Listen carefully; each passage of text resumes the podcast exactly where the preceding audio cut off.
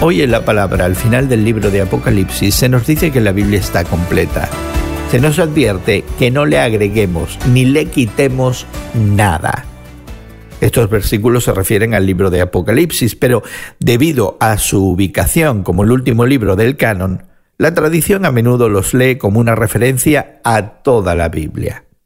La Biblia está completa en el sentido de que no se agregarán más libros inspirados por el Espíritu Santo, y esto no significa que Dios esté en silencio. Él nos habla hoy a través justamente de su palabra, así como a través de la oración y del Espíritu Santo. En Apocalipsis Jesús también es la raíz y la descendencia de David, un título mesiánico de realeza. Cristo es también el lucero de la mañana, significando esperanza, luz y salvación. Él invita a todos los que vendrán a la vida eterna con Él. Todos los que tienen sed pueden tomar gratuitamente del agua de la vida. Esa es una muy buena noticia. ¿Y tú? ¿A quién conoces que necesite escuchar y creer en Jesús para salvación? ¿Por qué no regalarles una Biblia o invitarlos a asistir a una iglesia?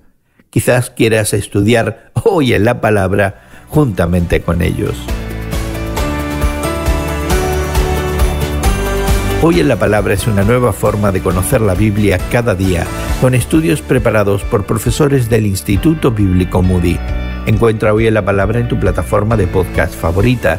Más información en hoyenlapalabra.org.